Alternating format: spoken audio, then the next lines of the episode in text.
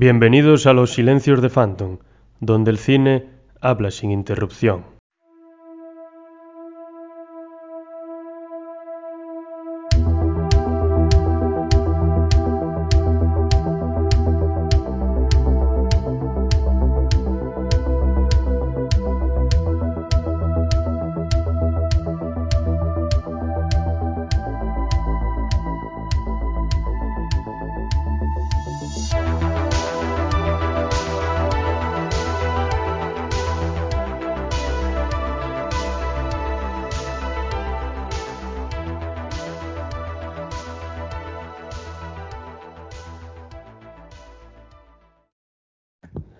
Buenas noches, bienvenidos a todos a los Silencios de Phantom, bienvenidos una vez más a esta serie de terror que estamos haciendo.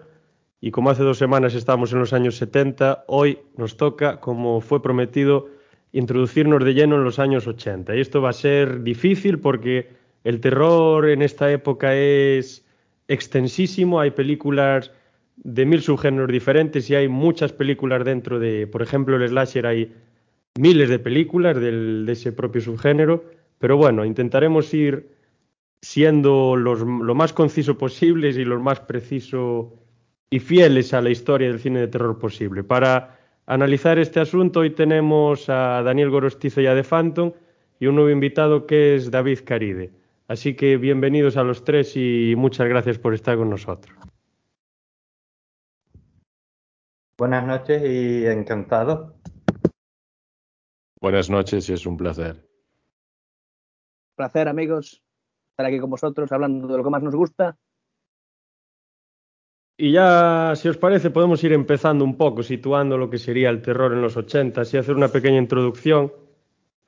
Y cabe decir, pues principalmente que los 80 son una década, como todos sabremos, de un optimismo exacerbado.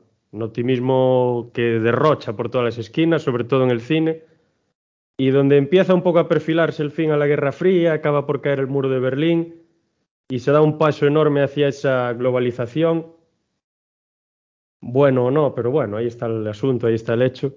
Y es una época en la que los fantasmas de las guerras parecen quedar atrás, se promete la felicidad, se promete la prosperidad, y esto se va a fundamentar en un modelo de sociedad capitalista, consumista. Se transmite la idea de que para tener éxito y para tener prosperidad, lo que hay que hacer es tener cosas tangibles, materiales, hay que poseer bienes, hay que poseer riqueza. Y cuantas más, pues mejor, más feliz se será. A partir de este momento, en el propio cine, los efectos especiales, en cierta medida, van a estar influenciados por esta mentalidad, van a cobrar muchísima importancia e incluso algo que se verá hoy, sobre todo en el cine, que van a sustituir a los argumentos muchas veces. Es más importante los fuegos artificiales muchas veces que el propio argumento de la película. Con anterioridad, pues el cine estaba muy limitado con respecto a los aspectos técnicos, no había casi efectos especiales.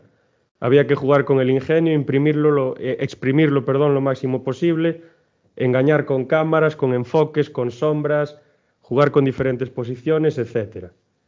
Ahora existen un montón de máquinas, existen ordenadores, máquinas de edición que permiten diseñar y crear escena, escenas en una pantalla sin que tengan que tener lugar. Existen también diferentes elementos como los animatrónicos, diferentes prótesis, eh, diferentes líquidos también que pueden emular mejor la sangre o los cortes o las explosiones o lo que sea. Es decir, hay mayor capacidad para hacer absolutamente todo, para distorsionar la realidad, el cuerpo, el entorno, lo que queramos meter aquí. Y hay un fenómeno fundamental que es el de las películas grabadas en vídeo, porque antes para ver las películas nosotros teníamos que ir a, a una sala de cine. Ahora también, y los cines se seguirán llenando y se siguen llenando hoy en día, pero a partir de los 80 es cuando las películas en VHS, en vídeo, pues empiezan a venderse em, enormemente y todo el mundo puede tener acceso a ellas. Por lo tanto, existe una forma nueva de ver las películas, que es pues, verla en casa, utilizando el reproductor de vídeo, eh, etc. Entonces el cine cambia un poco en esto. Aquí no sé si lo conocéis, hay un fenómeno que es el de los nestis, nastis, que es catalogado en, Reino Unido, que son una serie de vídeos, una serie de películas de más o menos de género slasher, que se mezcla con ciertos elementos pornográficos, grotescos y demás, y que normalmente tiene una carátula, como le gustará a Phantom, muy bizarra, muy llamativa. Y es, esto es lo hace, que va a pues, hacer que se venda la película en realidad y Efectivamente. que se vea. Efectivamente, hace, esto se hace para captar la atención de, de quien va al videoclub para que la compre, para que la alquile tal. El problema es que las personas que tienen videoclubs pues tienen un negocio y lo que quieren hacer es vender cuantas más películas mejor. Entonces, estas películas se vendían a menores, se les alquilaban y esto supuso un problema en el momento. Bueno, a ver, tengo que puntualizar que evidentemente no he vivido esa época, pero teniendo en cuenta que en la ciudad había unos, pues por unos 20 videoclubs, por ejemplo, una ciudad del tamaño como Urense, eh, bueno, de aquella manera a, a principio se les pedía el DNI para alquilar las películas X, pero bueno, entiendo que sí que podría haber salas o videoclubs que sí, que ofrecieran ahí de todo tipo y más si eres el amigo del, de la tienda, pero bueno. Lo pedía el que lo pedía. El que, el que tenía el negocio apretado no lo pedía. Y toma, quieres la película, te la vendo. Y te vendo 10 más si quieres. Pero en general funcionaba bastante bien el negocio, que había un videoclub en cada esquina, como si fuera un supermercado eso. Sí, efectivamente. No sé si queréis decir algo, alguno, David o Daniel. No sé si vais a decir algo. Ah, no sé, yo recuerdo incluso que en los últimos tiempos del videoclub a mí no me llegaban ni, o sea, no me dejaban ni alquilar las películas para mayores de 18. Yo aún estaba, tenía 16, 17 años y no me las dejaban alquilar. Me decían, dame el DNI, no tienes 18, pues fuera. Así que, joder, me parece un poco raro, ¿no? Que en aquel entonces. Que a ver, que es- está guay, ¿no? Porque esas películas sí que sí que es verdad que se vendían mucho por la carátula, ¿no? Incluso hay carátulas que son incluso mejores que, que la propia Sí. peli, que da gusto tenerlas en la habitación. O sea, mm, Sí. no sé qué recuerdo Yo, ahí. yo me reafirmo con eso que tengo películas por la carátula. ¿eh? Después son malas, pero bueno, yo las tengo Sí, por la sí. carátula y me gustan. Pero Tenía un diseño de arte algunas, joder. No sé si recordáis una de una playa, o no recuerdo el nombre ahora. Era sobre una playa que absorbía a un montón de víctimas y tal. Y la carátula era una tía siendo absorbida por un remolino de arena llena de sangre. No me recuerdo cómo se llamaba. Creo que era una película muy mítica. No sé si os dais cuenta. No, Yo no caigo, yo no Yo caigo. sabía de una en la que salían unos alienígenas del agua y bueno, empezaban ahí a hacerles de todo a las chicas. Pasa que tampoco me Ah. acuerdo la del título. Sí. hostia, claro. El problema Mi- de... Mira hasta el punto el que llega la carátula, que te acuerdas de la carátula y no del nombre de la película. Claro, claro. ellos Efectivamente, mira, sea, buenos diseñadores artísticos había por aquel entonces. Y era también la forma de vender, porque los trailers al final yo creo que se empezaron a hacer en los 80, anteriormente. Bueno, en los Claro, los 70 a lo trailers mejor también hay que decir una cosa algo que, sería. Que nunca te destripaban la película. Hoy algunos trailers cogen y te la destripan por completo de principio a fin. Prácticamente ya sabes lo que, lo que vas a ver, quiero decir. Le dejaban la intriga, ¿sabes? Sobre todo las películas de terror, eh, lo que iba a pasar, pues te quedaban intriga. No mostraban mucho. Pero te daba ese gusto para que fueras a, a verla al cine o al videoclub. Que pasa una cosa, que vosotros tenéis que pensar que en los 80 los trailers te los ponían en el mismo cine. Entonces, el cartel y el boca a boca eran fundamentales para que la gente fuese a ver las películas, porque los trailers no te los ponían ni en la tele, internet no había, solo los ponían en las películas. Entonces, el cartel si era bueno, te podía meter en una película tranquilamente, igual que el boca a boca. Por ejemplo, el cartel de, bueno, el, el tráiler de Alien del 78. De esa te deja mucha intriga de lo que va a pasar, porque ves las letras de Alien saliendo poco a poco en cámara y luego un huevo. Y ya está, prácticamente te, deja todo porque ¿qué puede ser esto, no? Era un huevo de gallina con skins, porque al final yo lo vi en el, un documental mira. de Charles de, Lauristica, que hizo un documental sobre todo, bueno, un documental de cada película de Alien, y lo que contaban es que el huevo era un huevo de gallina. Era un dato bastante curioso. Es que hoy en día el problema es que muchos trailers son resúmenes. Entonces ya para qué vas a ver la película si ya te la resumen. Ese es un- Antes era como una introducción, es cierto. Es como que te quieren meter en la tensión para que vayas a ver la película. Pero claro, estáis hablando de trailers de películas muy buenas, que a lo mejor muchos trailers que había en los No, 80 bueno, no, no, daba vergüenza no, hasta no, verlo. Espera, espera. Hay películas como, por ejemplo, una asquerosa película como es Gomia Terror en el Marejeo, todo hay que decirlo. Pues esa te tiene un tráiler también que te deja con la incertidumbre de lo que va a pasar. Si no la conocéis, yo creo que sí que la conoce Rubén, por lo menos. Gomia Terror en el Marejeo. Hombre, Bueno, claro que la conozco. De tantas veces que me hablaste de ella, Pues, aparte de tener una de las escenas más asquerosas del cine, como es la de, de un feto comiéndose un feto, el señor, el antropófago ese, pues imagínate. Le dan ahí todo el suspense para que cojas y tú, bueno, pues pienses que qué diablos es ese ser. No es más que un caníbal, lo que es. Sí, sí, claro. Bueno, seguimos, seguimos. Luego ya vamos a analizar más películas. Volviendo a la estética del cine, la estética del cine es materialista, es el entorno, la escenografía tiene que estar cargada, tiene que estar llena de cosas. Es una estética del exceso y del desenfreno. Eh, se puede decir que es una forma de imagen muy barroca. En el barroco persiste esa tendencia a llenar todo de cosas, que se llama el, horror vacui, que le llaman a esta historia. Todo es explícito, todo es visible, no se deja nada prácticamente a la imaginación, en rasgos generales. Obviamente hay excepciones y seguro que hay muchas. Las películas están cargadas de color, de efectos especiales, de decorados, de objetos, eh, etc. Queda atrás esa estética de sombras, esa estética de sugestión, de niebla, de las clásicas producciones de terror de la Hammer o de Universal. Esas clásicas películas de Drácula, de Frankenstein, estaban genial, a mí me encantan, pero queda un poco atrás.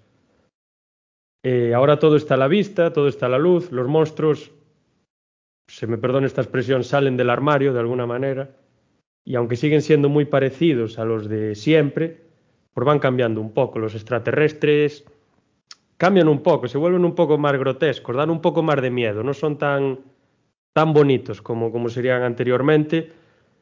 Existe una cierta fijación con, con el hombre lobo, hay alguna serie de películas relacionadas con, con el hombre lobo.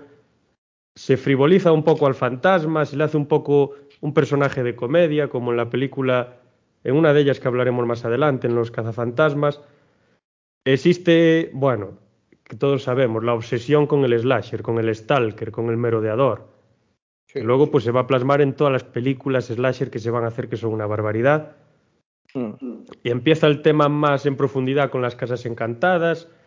El zombie en esta década empieza también a cambiar un poco etcétera, etcétera. Hay de todo, aquí es que es demasiado, son demasiados elementos. Y así, aunque es complicado, muy complicado dividir el cine de terror en los 80 y tocar la producción del terror en su completud, pues yo considero que se puede dividir en cuatro subgéneros. Luego los invitados pues podrán hacer y deshacer. Igual de los cuatro subgéneros ellos sacan 12 en cada uno, pero así para tener algo general lo que agarrarse. El primero sería un poco el subgénero de fantasmas, demoníaco, de poltergeist, casas encantadas, eh, personas eh, endemoniadas y los fantasmas. El segundo vendría a ser el slasher, que sería el subgénero por excelencia, los zombies, el tercero, y el cuarto, el terror del cuerpo y de la desmembración. Le puse ese título, que queda muy, muy bien. ¿Qué podemos decir del primer subgénero? Pues que el fenómeno del poltergeist, aunque está en el cine ya desde por lo menos los 60, me quiere sonar la película de Haunting, que es del año 62, me parece, muy buena, que a mí me, me gustó mucho cuando la vi, pues ya está ese fenómeno de las casas encantadas en el cine. Incluso una de las primeras películas de terror que yo recuerdo, creo que es de, yo no sé si es del año 20, una cosa así, de Georges Lemire o de un, de un clásico del, del cine, uno de los fundadores, es una película sobre la casa, Una casa de terror, que es una película de 10 minutos. Y aquí pues explora el encantamiento, la posesión espiritual, lo demoníaca de un espacio, y no tanto de una persona, como en El Exorcista sería. Ejemplo de esto, pues, Changeling de los 80, o al final de la escalera, creo que se traduce en castellano, El Resplandor de Shining, eh, Poltergeist del 82, esa famosa película de Steven Spielberg, The Evil Dead también, de Sam Raimi, una película muy curiosa de la que Fando seguro que comenta alguna anécdota. Y se explora también, por otro lado, la figura fantasmagórica, quitando ya el poltergeist, eh, como en Pesadilla en el Street, que se hacen una serie, no sé si se han hecho casi 10 películas de esta basada sí, en, esta, en esta historia. Y luego tenemos otro terror más cósmico, diría, más in interdimensional, como el que se ve en las películas de Incubus o de The Entity, de la que hablaremos también a continuación un poco. Y ya antes de pasar al slasher, pues podemos comentar alguna de estas películas. Creo que Daniel tiene algunas preparadas para comentar y podemos ir pues interactuando y ya luego pasamos al siguiente escalón. Así que adelante. Sí, bueno, yo comentaré primero El Resplandor eh, de, de, Shining en el título original, que es una película anglo-estadounidense de 1980 del subgénero pues terror psicológico que fue producida y dirigida por el maestro Stanley Kubrick que la coescribió a Diane Johnson y está protagonizada por grandes actores Jack Nicholson, eh, Shelley Duvall, eh, Danny Joy y un músico Scatman Crothers. Eh, bueno, está basada en la novela homónima del escritor Stephen King que la publicó en 1977. Si bien es cierto que la novela y la película, pues, no, no son, o sea, difieren un poco, no son iguales, difieren notablemente. La película, pues, relata la historia de Jack Torrance, un ex profesor que acepta un puesto como vigilante de invierno en un solitario hotel de alta montaña para ocuparse del mantenimiento. Y bueno, al poco tiempo de haberse instalado allí junto a su esposa y su hijo, pues empieza a, sufrir inquietantes trastornos de personalidad, paulatinamente, pues debido a la incomunicación del sitio, al insomnio y a sus propios fantasmas interiores, y tal vez a la influencia maléfica del lugar, se verá inmerso pues en una espiral de violencia contra su familia, que a su vez son víctimas de espantosos fenómenos sobrenaturales. Como en otras películas de, Kubrick, de este cineasta estadounidense, en paralelo con la línea dramática principal, pues se desarrollan otras tramas secundarias que a su vez esconden innumerables representaciones simbólicas e indicios subliminales. Por ejemplo, en El Resplandor, algunos analistas han querido ver, pues, además de claras referencias sociohistóricas e indagaciones de índole psicológica, en torno a la naturaleza humana y a la inmortalidad del mal y temas así por el estilo. Y nada, la película, pues como he dicho, difiere bastante de la novela, a pesar de que a Kubrick le, encantó esa novela, esto es dicho por él.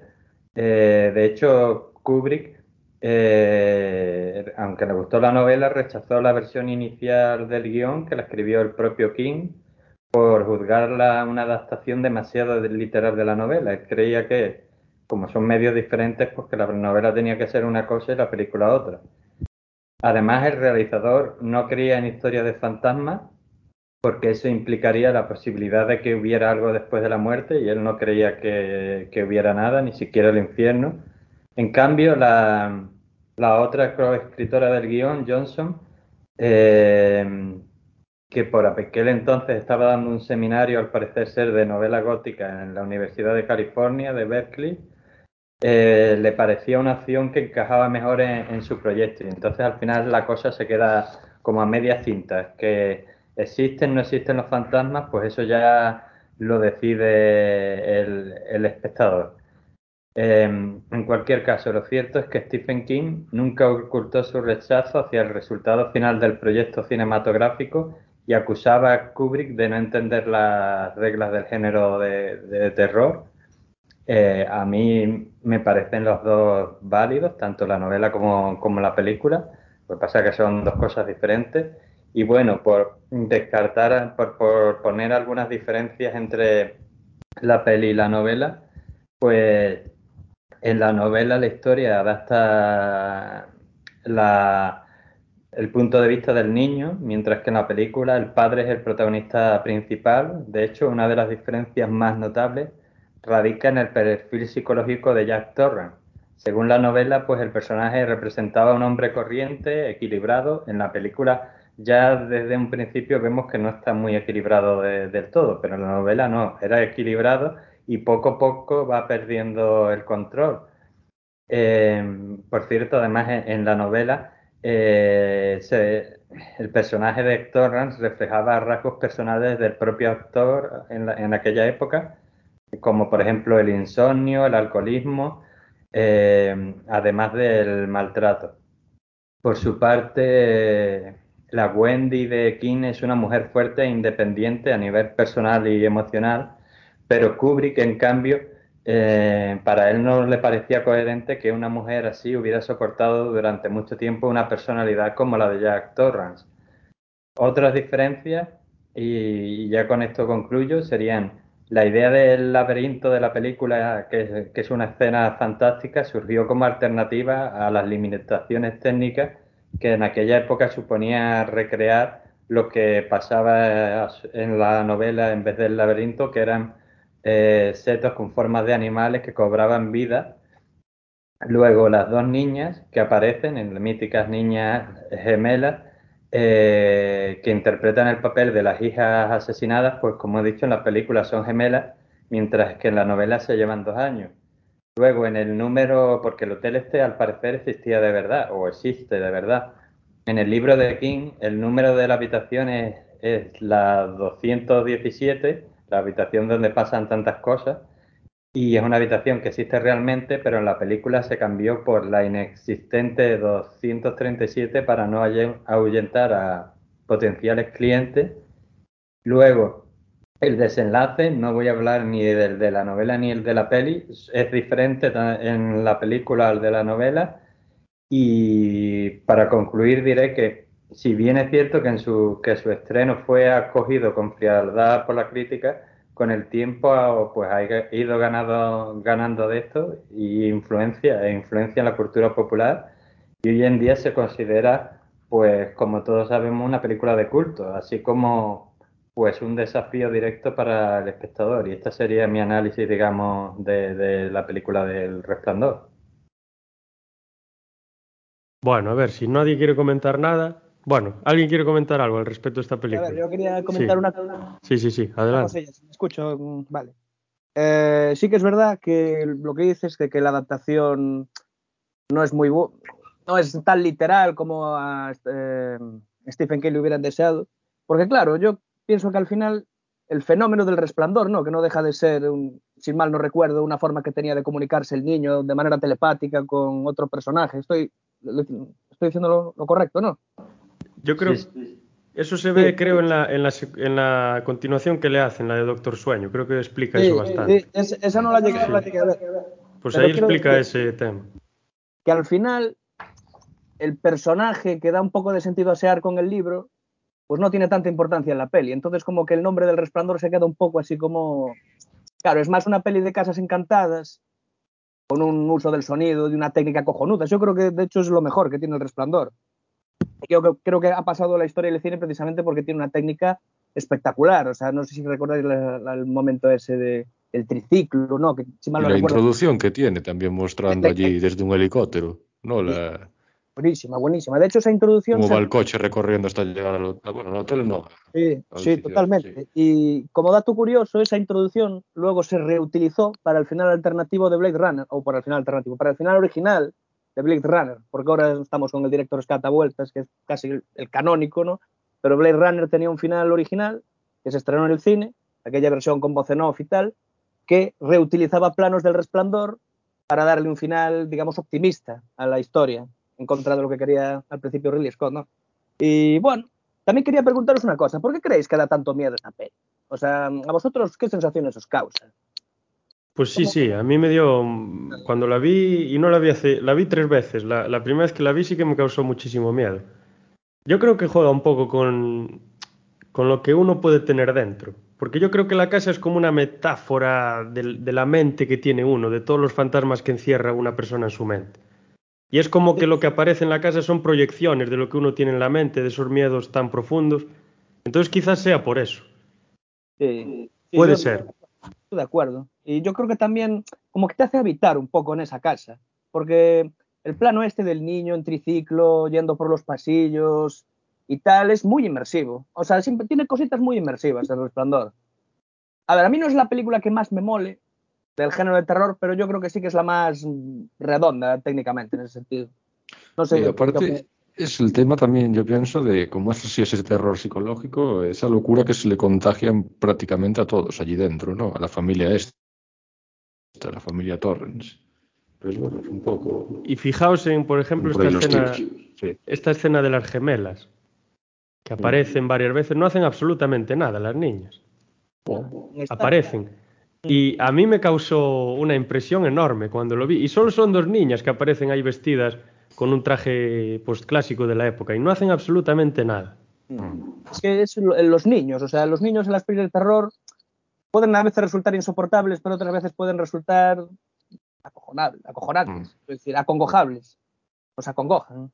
El concepto del niño, no sé. Incluso cuando habla con el dedo, el, el niño también es algo bastante tenebroso. Bueno, con Sí. el dedo con su amigo imaginario, supuestamente. Sí.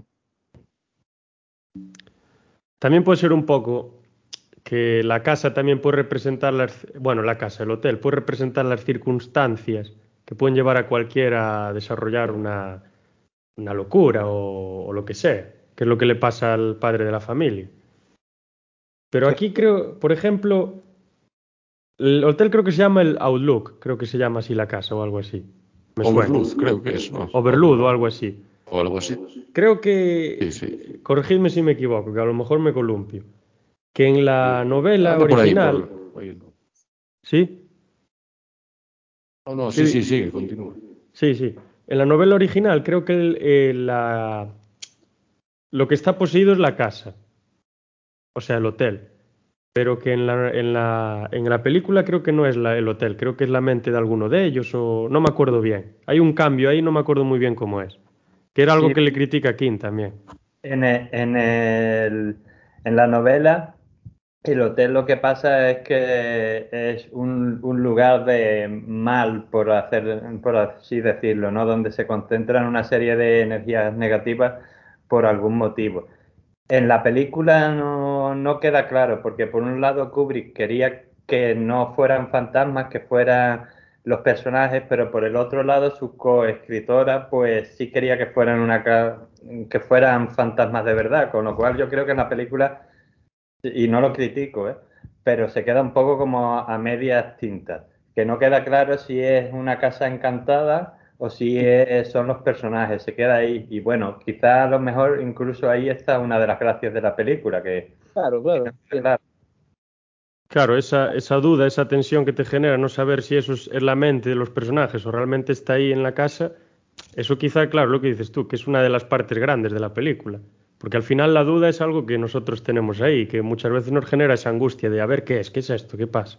Claro. Puede que eso influya. Y hay mucha importancia en lo que no te cuentan, en una narración también. Es una parte de la narración. Es decir, siempre que hay un misterio. Lo que sé es un poco como el principio de Alien, antes de que sacaran todas estas precuelas.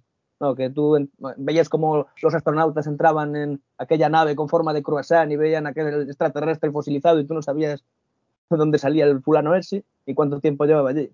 Esa era la movida, pero hay, surgió como una serie de fascinación alrededor de él. No, no sé si, bueno, es un ejemplo que estoy in- intentando dar. Sí, sí, total. Y a ver, si queréis seguimos comentando sobre esta película, pero es que a esto le podíamos dedicar una serie de podcasts solo a esta película.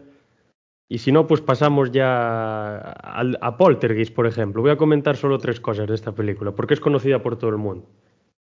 Pues, ¿esto qué es? El primer gran éxito de Spielberg, es del 82.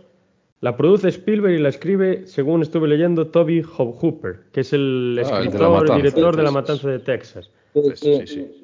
Y a ver, a mí la película realmente cuando la vi no me causó un miedo ahí enorme. También la vi muy tarde luego de ver muchas películas de fantasmas, también hay que Claro, decirlo. Quería verme yo, quería verme yo en la época. Que tú la vistes después de haber visto mucho cine antes. Claro, quería verme yo en la época, pero Tú bueno, que esa película en aquel momento lo que podría causar. sí, pero bueno, el concepto de que realmente hay un lugar maldito por una circunstancia que yo no voy a decir porque si no destripo la película y en esa casa en la que va a vivir esa familia, en esa nueva esa urbanización nueva, pues empiezan a pasar un montón de cosas. La niña pues que luego desarrolló un montón de problemas en la vida real y se murió muy joven, poco después de la película. Hubo, No sé, hubo un varias. cáncer no me acuerdo bien por qué. Hubo bastante gente. que Y hubo también esta historia de los huesos que se usaron de verdad porque eran más realistas y más baratos. Joder.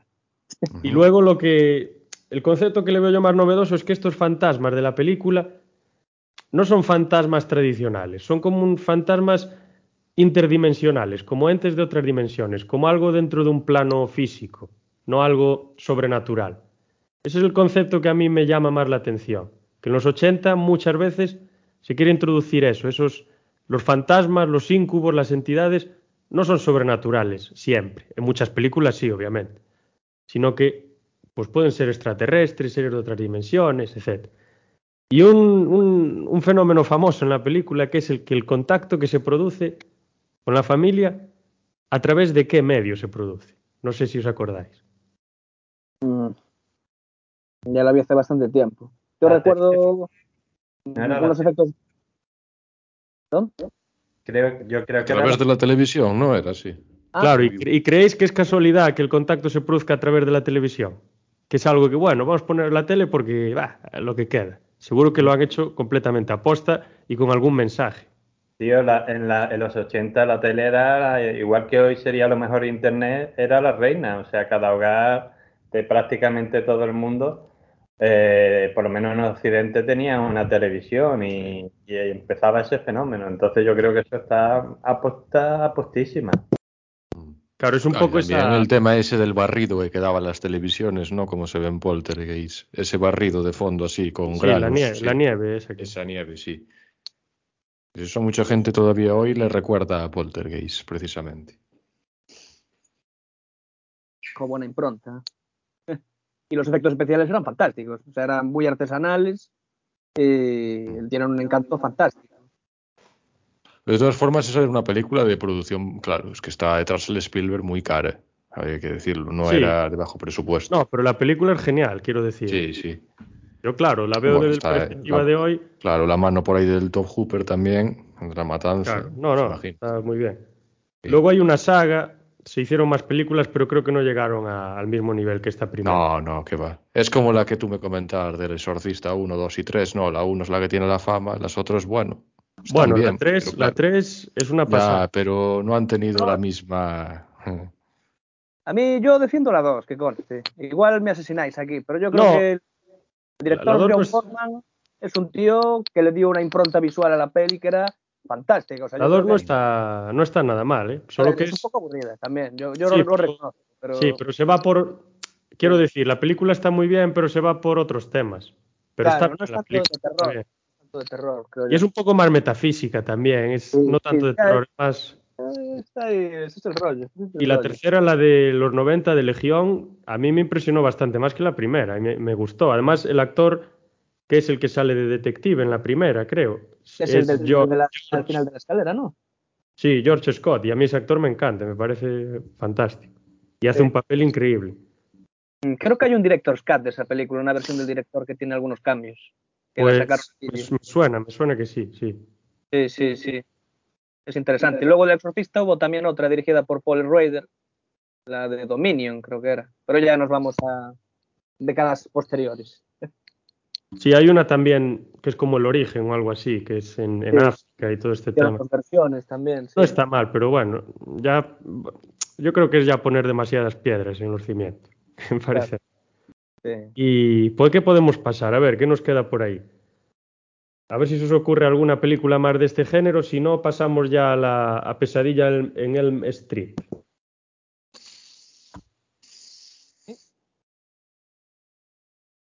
No sale nada por ahí. Phantom. ¿Alguna cosa? Así como Poltergeist. Pues, a ver. No, dentro del género este fantasmagórico, demoníaco y en general, todo este tema. Hombre, tendríamos la de Demons. Ya De que Demons me también, mencionas, sí. Sí, sí. Dario Argento, el Alberto estuve Bava, este buscando señor, sí. Estuve buscando esa película dos días Difícil no de encontrar. ¿no? Es de origen italiana la película. ¿eh? Y la verdad es que es curioso porque el argumento básicamente es que unos amigos van al cine y allí se encuentran con que de la pantalla pues empiezan a salir allí lo que, lo que están viendo en el cine. Y se crea toda la angustia tal. Y bueno, eh, lo curioso de esta película es que eh, a día de hoy se le da un toque cómico. O sea, se ve desde, una, desde un prisma cómico, pero en aquella época no hizo esa misma gracia, digamos. Es lo diferente y tal. Si tienes oportunidad de verla, mírala, porque la verdad a mí me ha gustado bastante. A pesar de ser una película tirando así a serie B, porque lo es. En, en Italia se hacían muchas cosas así Sí, parecidas. ¿no? sí, sí, sí. No sé Hay si- un montón pero- de bizarradas ahí. Y vaya dos tienes ahí, tienes a Darío Argento y a uno de los hermanos. Bava, o sea, no puede ser luz, mala la película. Sí, Lu- también está por ahí Lucio Fulci, no sé si Lucio lo Fulci, de hecho aquí. os iba a preguntar si habíais visto, conocíais la película de... Yo, yo he visto mucho de Lucio Fulci. Eh, me gusta bastante. Yo estuve bastante enconado también con el guiallo hace pf, unos años vi Mm. bastante, vi bastante guiallo. Pero yo creo que Sí. mm, en el género de casas encantadas, eh, Lucio Fulci tiene una que es muy curiosa. que Aquella llama- casa al lado del cementerio. Una de Eh, ellas eh, también. puede ser, puede ser. No sé si. Yo hablaba del más allá, que también Ah, el tiene más un allá, sí, de Lucio Fulci. muy metafísico. Sí. bueno, eh, también, yo que sé, Lucio Fulci, el descuartizador de Nueva York, también. Eh, El, el- el descuartizador de Nueva York Es es la que le slasher, el otro día al O Rubén, sea, que hablaba con voz de pato. La de voz de sí. bueno, pero está bien, está bien. ¿eh? Y luego también está por ahí la de Nueva York bajo el terror de los zombies, pero bueno, esta es del año 78, me parece. Sí. Pero ahí ya te vas a otro género. Claro. eh, hablaremos de esa, de esa hay que hablar, eh, que es interesante. Sí, sí, Eh, sí. No como. Zombie 2. eh, Sí, Zombie secuela. 2, sí. Sí. A ver, tenemos también un, un clásico de la época, aunque a Phantom no le gusta mucho, a eso que antes le gustaba, es de Evil Dead, Posesión Infernal, del 81, de San Raimi, que la, la dirige con 22 años, ¿eh? Imaginaos. Lo que pasa es que me gustaba una película con 22 Sí. años. A mí me Sí, gustaba sí. más antes de ver la nueva. Para no, le he cogido un poco la historia, ¿sabes? Mm. A Daniel le gusta la, la tercera o la cuarta, ¿no? Que mezcla con Excalibur, que es de los 90. Al ejército de las tinieblas. ejército. Tengo ahí el póster, tengo Sí. ahí el póster de la habitación. Y bueno, y la secuela esta Eh. que hicieron en forma de serie también está guapa, la de Ash vs Evil Dead, no sé si la viste. Que es más posterior, claro. Nos vamos de, de- Yo solo vi, solo vi a esta primera, no vi nada más. Hostia, pues es curioso, porque esta película mezcla lo que es la casa encantada con el género zombie. No, hace, hay un- hace una mezcla. hay un Sí, sí, porque esos fantasmas que salen recuerdan bastante a los zombies. Y bueno, o sea, los recursos son mínimos. Yo creo que es una película de bajísimo presupuesto y San Raimi hace todo lo posible para exprimir el jugo de la película a lo máximo. Y realmente, yo cuando la vi me causó muchísima impresión, quizá porque está mal hecha, puede ser. Quiero decir técnicamente que tiene fallos, quizá por eso, como la matanza de Texas, causa esa impresión pero sí que realmente lo consiguió, lo que él quería, exprimir lo poco que tenía. Creo que en alguna escena es él el cámara que va corriendo con una cámara Sí, ahí sí, es malísima el- que tenía. la última, creo. Y, y es curioso porque creo que esa película se rodó a lo largo de un año, rodaban los fines de semana y tardaron mucho en tener la lista. Y también me hace mucha gracia los créditos de esa peli, porque después de ver toda la masacre y experimentar toda la masacre durante la- los 90 minutos que dura, creo que dura 90 minutos. Luego la música de los créditos es una música, no sé, poco alegre, no sé si no recordáis de ese momento. Empiezan No, a- no me acuerdo la música, no, me No, pero era, era muy simpática la música. No parecía la música de una película de terror. Y, y aquí hay una cosa, no sé si vosotros acordáis, esta gente que va a la cabaña se encuentra un libro, que es el Necronomicon, me parece que es, que es un libro de demonios y de estas historias, y lo que no sé realmente es si es la casa la que está encantada o ellos a través de los hechizos que hay en el libro hacen que la casa esté encantada. Es algo que no me acuerdo muy bien, o no sé si incluso si lo clarifica la película. Yo creo que es por el libro. Por el, yo creo que es por el libro. Porque luego las secuelas también. Que creo que incluso hay unas grabaciones también, que ellos se ponen a escucharlas. Incluso les dicen, no escuchéis esto, no leáis esto, tal. Nada, lo de siempre. Grupo de jóvenes que piensan que controlan todo, ¡boom! Y no voy a decir lo que pasa porque se sobreentiende ya. Bueno, el magnífico Bruce Campbell, eh, nuestro héroe. Mi héroe de cuando era un chaval. Un genio absoluto.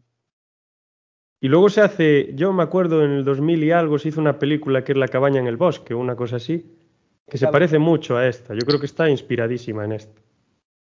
A mí me gusta más esta que la otra, ¿eh? pero creo que está bastante inspirada. Mm. porque se produce algo parecido. Y bueno, yo voy a comentar así por encima de, de Changeling, al final de la escalera, que es una obra de Peter Medak, en la que participa este George Scott, que es un actor que a mí, bueno, me encantaba. Y esta es una película muy sentimental, muy melancólica. Es muy. Al, en- al contrario de otras películas de, de terror, no suelen ser tan, tan sentimentales, tan melancólicas. Y esta, pues nada, esta persona pues es un, un músico importante, tiene un accidente con su familia, no voy a decir lo que pasa, y lo que le pasa pues a él es que le, para tranquilizarse después de este suceso pues acepta irse a Seattle y vivir allí en una vieja mansión. A cambio de vivir en la mansión, pues él tiene que dar las clases allí y tiene que cuidarlo, obviamente. Al vivir allí empieza a despertar los espíritus que están en esa casa, como que lo estaban esperando para que les diese una solución a un cierto problema que tienen y empiezan a ocurrir cosas extrañas. Al principio pues es lo de siempre, bueno, será el viento, será una rata, será una ardilla, pero pasan cosas tan raras que al final dices, no, no, no, esto no puede ser una rata, aquí está pasando algo. Realmente se da cuenta de que la casa está poseída por el espíritu de un niño que está buscando, yo no diría que venganza, yo diría más que justicia. Yo creo que el espíritu del niño no es vengativo, sino que lo que quiere es como una compensación por lo que ha pasado. No voy a decir lo que le ha pasado porque si no destripo todo. Y hay una escena, no sé si, si, si la visteis, os acordáis, que a mí me causó muchísima impresión. Es la escena más simple creo que vi en la historia del cine. ¿Puedo adivinarla? Seguramente. Es muy famosa de la película. ¿Perdón? No, no, no. Es, es, incluso más simple. La de la eh, pelota. La de la pelota. Este hombre está caminando por el pasillo y de repente en las escaleras cae una pelota. Él la ve como de un gesto escéptico y diciendo, bueno, esta pelota pues será por el viento, se habrá caído, dejé la puerta abierta y se cayó de, del desván que estuve antes. ¿Qué se le ocurre a este hombre? Irse al medio de un puente en coche y tirar la pelota al río. Vuelve a casa y ¿qué es lo que pasa? Vuelve a pasar por el mismo pasillo, escucha unos murmullos y de repente la pelota le vuelve a caer desde las escaleras en los pies. Y es como la sensación de que da igual lo que hagas, no te vas a librar de mí, estoy aquí y hagas lo que hagas, yo voy a estar aquí. A mí me causó una sensación enorme, no de miedo, sino de, de desesperación, de ¿qué puedo hacer para librarme de esto? No puedo hacer nada, no tengo escapatoria. Sí, sí, sí, brutal. Y bueno, a ver, ya pasamos a, a Pesadilla en el Street, que eso ya da para mucho, que ya la tiene Daniel preparada. Sí, bueno, pues nada, hablaré de eso, de Pesadilla en el Street, eh, a Nightmare on Elm Street, eh, el título en inglés. Es una peli estadounidense considerada por muchos como un slasher sobrenatural, es del año 84, está escrita y dirigida por Wes Craven, conocido en el género del terror, em, y sería la primera entrega de lo que pues después se convertiría en una franquicia, Nightmare on Elm Street. Está protagonizada por Heather eh, Langenkamp, eh, Robert Englund, como Freddy Krueger y por cierto um, Johnny Depp, Johnny Depp hace aquí su debut cinematográfico. Eh, nada, la trama se refiere a cuatro adolescentes que viven en una calle de una ciudad ficticia llamada Springwood, en Ohio, que son invadidos y asesinados en sus sueños y por lo tanto asesinados en realidad por un asesino eh, quemado con un guante de cuero afilado eh, esta se trataría de la primera aparición del paradigmático psicópata del cine de terror adolescente de los 80, de Freddy Krueger, interpretado por Robert Englund, eh, quien dio vida al personaje en otras siete secuelas más y en una teleserie, que la teleserie yo creo que he visto dos o tres episodios nada más porque era malilla. Eh, la película pues fue un éxito de crítica eh, revitalizando el género slasher, eh, género que en esa época viviría su época dorada. Eh, recaudó 26 millones de dólares, pero hay que pensar que eso para la época era un dineral en taquilla, con un coste de producción inferior a 2 millones, salvando de esta forma a su productora New Line Cinema de la quiebra. su rentabilidad se tradujo en una larga franquicia de la que acabo de hablar, de, secuelas, igualmente taquilleras, que encumbraron a Freddy Krueger como uno de los símbolos del terror de la década. Eh, pero en esta primera película de la saga, a diferencia de, las eh, posteriores entregas, eh, que potencian mucho el humor negro del personaje, en esta en concreto, en la primera, Krueger sin perder esa, esa vena humorística, eh, pues mantiene la, la, seriedad de un, asesino onírico, implacable y peligroso que disfruta haciendo sufrir a las víctimas. Ya la secuela, pues es un poco más, potencian un poco más ese humor negro y se pierde, digamos, a lo mejor este espíritu. Eh, que, que, dota, de hecho, a la película de una sensación de angustia notable. Y para concluir, pues diré que añadiré que en el 2010 eh, se estrenó un remake de esta película que tuvo un notable éxito de taquilla, pero a juicio de los fans y de la crítica especializada, carecía completamente de la frescura, de la magia y de la profundidad del filme, del filme original.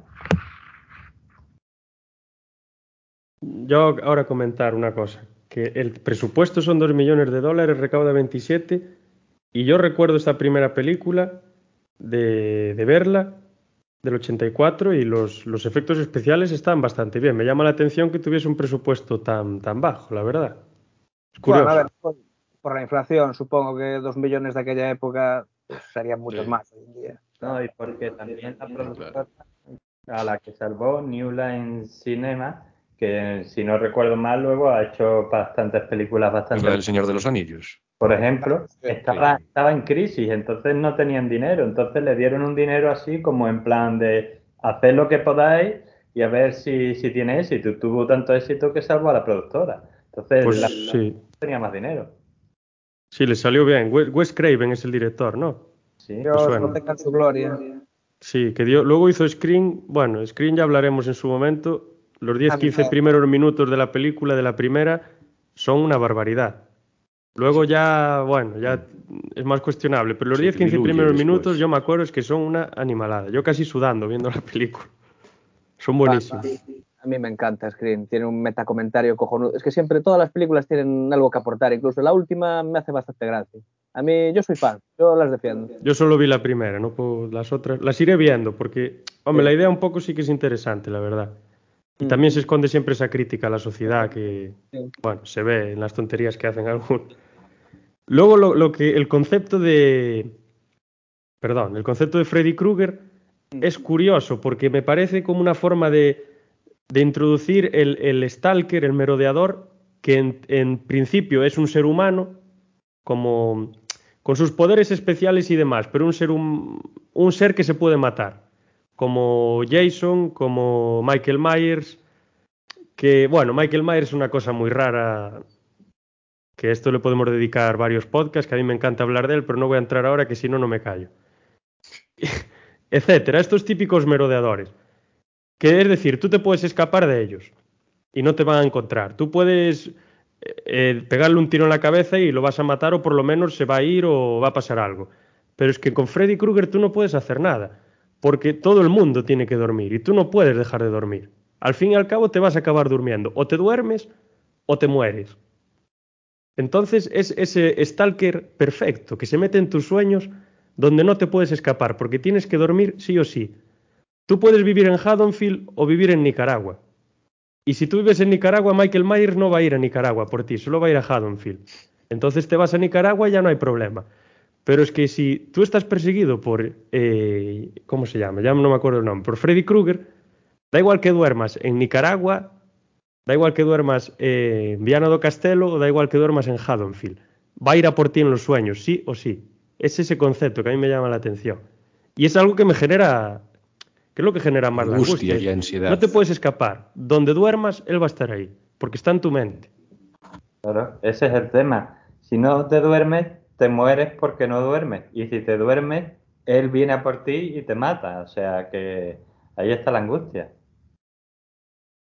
Sí, y, yo creo que además es un tío bastante creativo. Yo no sé si porque lo insertan dentro de un mundo sin reglas, como es el mundo onírico, pero yo creo que esta saga ha aguantado bien en el tiempo, porque yo creo que todas tienen algo también, es porque el mundo onírico da para millones de barbaridades. O sea, no tiene reglas, puedes hacer lo que quieras, puedes, yo qué sé, convertir a Freddy en un monstruo que devora a una tía así como si fuera un gusano. No os acordáis de qué parte era eso, pero, pero es estupendo, es estupendo. ¿Qué pensáis de la, de la nueva pesadilla? Aunque nos, nos, nos, vayamos un poco de tema, no sé si la visteis. La que es como. La, de Wes Craven, esta que es la nueva pesadilla de, de Wes Craven, que saben perfectamente que están rodando la película, la última película de Pesadilla en, en Elm Street y hacen como que introducen a Freddy en el mundo real.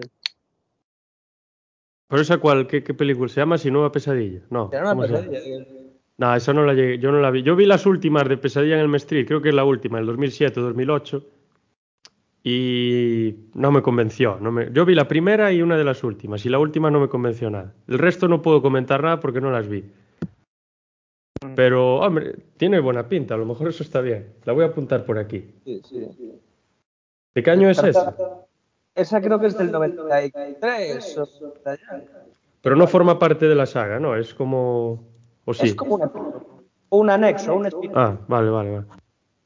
Bueno, luego está esta cosa tan rara, Jason contra, contra Freddy, que, bueno, no voy a hacer, no voy a decir nada. Y Jason X también. ¿o no? Eh, clásico. La décima parte. Sí, sí. Una genialidad. Y bueno, algo que comentar más sobre esta película, alguna cosa más. Tiene mucho que comentar, pero bueno, a ver. Phantom, venga, que tú hablaste poco sobre esta película. Sobre Freddy Krueger, bueno, Sí. pues, la verdad es que a mí me parece bastante más perturbador que el resto, porque a ver, los otros ya ves, son asesinos tal, pero es que este hombre se te mete ahí en tus sueños y a ver cómo escapas, porque si no mueres de otra manera, si no duermes y tal. Pero, hombre, eh, a mí personalmente mm, me gusta más, por ejemplo, también Halloween. No quiero quitarle valor a lo que es eh, Pesadilla. en Bueno, porque Halloween- también está bien, claro. Halloween es otro nivel. Es- Está en. Para mí está Pues fuera me parecía la sinfonía brutal, la de la pesadilla en Helm Street. No, sí, está genial. Y esa música, ese cántico, no sé si os acordáis, uno, dos, Freddy viene a por ti, toda esta historia. Eso es con las niñas ahí cantándolo. A mí casi me da más miedo eso que las propias También- muertes que No realiza. hemos hablado tampoco de la, de la skin que lleva el personaje. Fue bastante perturbador también ese jersey que Es el, eh, como un jardín, bueno, no, es el de mantenimiento, no, un jardinero, no me acuerdo bien lo que era. Sí, Contaban una película que lo Ah. habían quemado, me parece, ¿no? ojo, una de las ojo, películas. ojo que el- la historia del personaje, cómo se muere él, es bastante curiosa. Porque Sí. creo que realmente de lo que le acusan, él no lo realizó, que sino que fueron los padres los que hacían eso con los niños. Los hay un padres lo mensaje- encerraban en una fábrica, me parece, ¿no? Sí, eso creo que Lo sí. quemaban allí, por eso. Claro, esa es la historia que se cuenta de él, de la persona real, pero a él lo acusaron de, de violar a niños o de pederastia, de no sé qué historia. Y no sé, corregidme si me equivoco, a lo mejor no, no lo estoy captando bien. Que creo que él realmente no era el culpable, que había sido alguno de los padres y le habían echado la culpa a él. Y por eso él entraba en los sueños de los niños prometiéndole a los padres que los iba a matar a todos. Iba a hacer el daño que le habían hecho a él. Creo que era algo así. Sí, es una venganza más allá de la muerte, un poco la película, sí. Que también es un poco una crítica a esa histeria colectiva, ¿no? De, bueno, este tío como es raro, pues con, lo echamos la culpa de esto y ya está, vamos todos a por él. Y vamos a palearlo. Y Realmente, pues el señor no había hecho nada. Y, y me gusta mucho la- el, el capítulo este de Los Simpson, que le hacen una parodia con el, el de mantenimiento, Willy, que creo que capta muy bien la esencia del personaje. ¿eh? Bueno, Los Simpson, a ver, tienen unos guionistas muy buenos y yo creo que en ese capítulo se capta muy bien. Siempre con el toque excesivo de humor que hace falta, pero lo creo que lo capta muy bien. Yo creo que los Simpson han hecho una parodia de todas las pelis de las que seguramente hayamos hablado y vayamos a hablar en este programa. Seguramente, seguramente. Pues vamos ya a ver, a lo siguiente. Ahora, ya según lo suelte, ya Phantom va a empezar a hablar slasher. y ya apago el... Bueno, lo dejamos aquí hasta las 2 de la mañana y que hable el sol. Sí, el, Igual el genio- al año, igual llego al año 81 a las 2 de la mañana. ¿eh? Sí, sí. A ver, con suerte. Avanza un año igual a las 2 Un género slasher, el segundo que tenía aquí apuntado. Se produce la maduración del efecto Myers, le voy a llamar yo. Porque para mí Michael Myers, aunque haya duda, yo no la acepto, es como Messi. Está fuera del ranking, hay que darle el balón de oro todos los años. Tuvo un buen entrenador. Sí. Hay muchas cosas, pero sí. Me gusta la, la profundidad que tiene el personaje, la duda, esa, eh, esa confrontación que tiene con, con el Dr. Loomis. Bueno, casi me gusta más el Dr. Loomis que Myers, creo que es mi personaje favorito. Pero esa lucha entre los dos, como que uno representa el bien y el otro el mal que está más allá del mal, que mata por matar, que aquí no hay sentimientos. Yo soy como una locomotora, para adelante, para adelante, para adelante. Eh, vale, las producciones de los 70 como Halloween se expanden en franquicias. De Halloween en los 80 yo creo que se hacen cuatro películas por lo menos. O Y una donde no sale el buen Michael. Sí, la Bueno, 3. Sí, en la 3 no sale. Esa película es rarísima, pero no está nada mal, ¿eh? La de las Yo la vi personalmente no me convenció. eh. Me gusta más la 4. La 5 ya no me convence. La se- a mí la 6 me Halloween. encanta. Además vi la versión del director.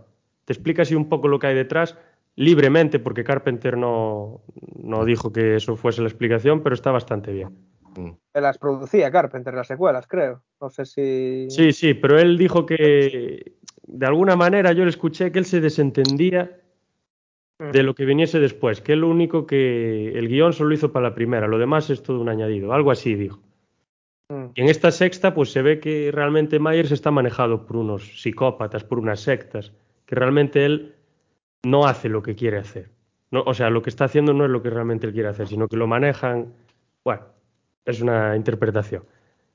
Eh, seguimos, seguimos. Se crean, otras, se crean otras nuevas historias de slasher. El, el slasher, el merodeador, el stalker, etcétera, representa ese hombre del saco, esa fuerza imparable que acecha en la oscuridad, en lo desconocido y que mata muchas veces sin sentido, sin, sin ninguna razón. Eh, en la mayoría de los casos, al contrario que en el caso de Myers, que parece que mata sin motivo, como empujado por la propia, su propia naturaleza, pues lo que se busca es venganza, como en el caso de Freddy Krueger y en el caso de Viernes 13 y de Terror Train. Terror Train es una película del 80. Yo voy a ser sincero, a mí la película no me gustó nada. Me pareció, no voy a decir malísima porque Casposa. ni eso, me pareció muy regular. Le doy un 5 raspado por las molestias de hacerla. Jamie Lee, eh, la chica, que es Jamie Lee Curtis, ¿no? La protagonista de Halloween. Sí, sí. Pues es la, de es la protagonista de Terror Train también, es la chica que... The Final Girl, como le llaman los americanos. Pero ¿qué es lo importante de esta película? Aunque a mí no me haya gustado, que marca los clichés. En esta película sale David Copperfield, por cierto. Marca los clichés del género slasher, marca pues la chica final de la que hablaba, que es la que sobrevive, eh, el entorno de la fiesta de adolescentes universitarios desenfrenados, borrachos, drogándose, haciendo, bueno, esas cosas. El asesino buscando venganza, el humor absurdo, personajes muy estúpidos, vacíos, que realmente es la gracia del slasher, porque si los personajes fuesen un poco más Sí. espabilados, Siempre son cabezas huecas los Sí, personajes. si fuese un poco más espabilados, no pasaría nada, pero Sí, bueno. claro. Eh, claro, escucho un ruido en la nieve y voy descalzo y sin bata, ni abrigarme, vale. Pues si no te mata el asesino, te vas a morir de hipotermia. Es igual. Entonces es importante para mí esta película porque fija esos conceptos, esos clichés que luego se van a seguir. El slasher en los 80 se va a volver muy visceral y sangriento y creo que le va a quitar un poco el espacio al, al yalo del que hablaste antes y del que nosotros hablamos en, en otros podcasts también, en los años 60 y 70 y demás. Y posiblemente esto sea por la posibilidad de los efectos especiales, porque antes no tenías efectos especiales, pues tenías que girar la cámara cuando se acuchillaba. Pero ahora como tienes pues todas estas cosas, pues a lo mejor... Y la gente también... La gente es más abierta. No, el Yalo tiene muchísima sangre, incluso casi más que el Sí. Slash. Pero también creo que es un rollo diferente, el- porque el guialo al final es casi como jugar al Cluedo, ¿no? A ver quién es el. Sí, es más de misterio. Y aparte el Yalo creo que es como más artístico. Sí, tiene otro Por rollo. ejemplo, el, no sé si conoces, seguro que la conoces, la película de Suspiria del 70 y tantos, Puto que clásico. sale Miguel Bosé en la película. Es lo más importante de la película. Es súper artística esa película. Con tantos colores, tantas cosas y demás. Pero sale Miguel Bosé, no me fastidies. Sí, sí, de verdad, de verdad. En serio, hostia, pues. Ese ni- yo la vi en italiano, la película. Porque es, una, es de Dario Argento también, es una producción italiana. Miguel Bosé, buah, chaval. Ejemplos de, del slasher, mira. En dos años, el año 80 y el 81, tengo todo esto. Prom Night, Terror Train, del 80. The Burning, Happy Birthday to Me, My Blood Valentine, The Fan House y Hell Night, del 81. Entonces tengo una, dos, tres, cuatro, cinco, seis, siete, siete películas solo en dos años. Y ahora Phantom, a ver qué nos trae. Que, es una barbaridad, porque no solamente el slasher en convencional, quiero decirlo, hay en varios tipos, como es el sexual, que tengo yo aquí la película de Incubus. Tú creo que tenías el lente, ¿no, Rubén? Me parece. Sí, pero la de lente no, para mí no es de slasher. Incubus a lo mejor sí, pero la de lente para nada. Sí. Es, es, es bueno, voy a decir, la de lente es un ente invisible que viola a una mujer constantemente. Sí, sí, Me sí, parece, aparte de asqueroso, aterrador. Y, pff, Truculenta. además no puedes hacer nada, te viene el, no lo ves y te engancha y ¿qué haces? La del Incubo creo que sí que Ah, es pues la del asesino. Sí. Pasa que, bueno, no puedo destriparla mucho porque ahí está la clave, ¿no? Pero bueno, puedo contaros un poco por encima de que, así de la sinopsis, es una ciudad allí en Estados Unidos, también como, como Haddonfield, digamos, en este caso, así un sitio pequeñito, que se ve asolado por horribles crímenes, ¿no? Si al final la primicia, ya veis aquí que es la, la misma que, que la de Michael Myers. Y bueno, que estas obras de esos crímenes son causa de un demonio lascivo, en este caso con forma de hombre o mujer, ahí está la duda, un incubo. Y al que deberán hacer frente, pues, eh, la población de allí, de ese lugar, el sheriff, el médico, etcétera. Es un slasher que es bastante curioso porque tú cuando lo ves dices, vaya tela lo que estoy viendo, pero al fin y al cabo te gusta. Yo es lo que me, la sensación que me dio. Y después eso, que bebe igual un poco de lo que es el exorcista, ¿no? De Halloween sobre todo, principalmente, pero también tiene así toques así demoníacos por el exorcista, ¿no? Que las posesiones y tal. Y bueno, es una película bastante recomendable, la verdad. Quizás no sea muy conocida porque, bueno, claro, serie B y al fin y al cabo, pues nos hizo gran promoción de ella, pero bueno, eh, recomendable para que la veáis, si no la habéis visto. ¿Dudas? Nada, hay una curiosidad, ¿no? Porque recuerdo que esa peli el protagonista es eh, John Cassavetes, ¿no? Sí, correcto, es sí. un director de cine independiente bastante conocido, ¿no? Me resulta muy gracioso al final que se metiera también en estos proyectos. ujú. Sí, Queda también apuntada. curioso, bueno, es que sí, eh, que prácticamente está toda la película con la misma cara, el Cassavetes. No puedo hacer spoiler ni nada, pero bueno, ahí queda eso. Es algo curioso. Y bueno, apuntada, también los personajes secundarios están bastante bien, ¿eh? que no, no es como igual esos personajes de hoy en día que ni fu ni fal. Hoy, est- en esta película sí que están bien los personajes secundarios. Y todo el entramado también. Yo la recuerdo un poco confusa, ¿no? No, Sí, no resulta sí, un poco sí, sí, sí. confusa. Por Porque eso decía que es- también vaya de tela con lo que estás viendo, pero al fin y al cabo, pues, no sé, te entretiene. Sí, sí, sí. A ver, tiene momentos bastante chulos. Recuerdo Sí. la escena, bueno, no voy a spoilear porque, bueno, igual hay gente que no la ha visto. Por Pero eso. Sí. ¿Qué es lo siguiente que se te viene a la cabeza, Fanto? Con tu lista infinita. Pues bueno, tendríamos la iniciación por ahí también. Una película del año 84, que bueno, que también está un poco en el tema de, de, digamos, del slasher sexual tópico, donde aparecen jovencitas universitarias, personajes cabezas huecas, porque lo son. Pero sin embargo, aquí hay una trama bastante profunda porque tampoco voy a hacer spoiler, pero sí que es verdad que hay como una secta detrás de todo esto, ¿no? Y bueno, después también se descubrirá el asesino y tal. Te, la película juega un poco con hacerte eh, pensar de que el asesino va por un lado, luego por otro. Te confunde, pero te gusta la larga. Entonces, bueno, yo también la recomiendo, La Iniciación. Es una película del año 84 también de, de serie B, pero muy alquilada en su momento. Y luego, claro, tenemos las clásicas de Viernes 13, Mm. que tú no eres muy fan de ellas, yo No. tampoco, pero bueno, tienen sus cosas. Bueno, hay alguna cuatro. ahí que está divertida. Yo vi las cuatro primeras y Eh, no sé, primera me falta- parece interesante por el tema de la madre. Sí, pero para mí les falta algo, no sé, no sé lo que, pero les falta algo. Pasa que después se, cumple ahí todo el rato, pues eso, asesinatos por asesinatos, ¿no? Y hombre, los hay muy chulos, hay que decirlo, pero ya cansa tanto el asesinato, quiero decir, ¿no? Sí. Sí, sí. Luego tiene un, un toque curioso, que por ejemplo hasta el propio Jason pues tiene una serie de reglas. Por ejemplo, él no mata animales, ni mata a personas desfavorecidas, como a niños indefensos o mujeres indefensas o lo que sea, sino únicamente mata a un prototipo de personas, que son esos que salen en el campamento, ¿no? Esos chulitos que salen allí con todas sus cosas.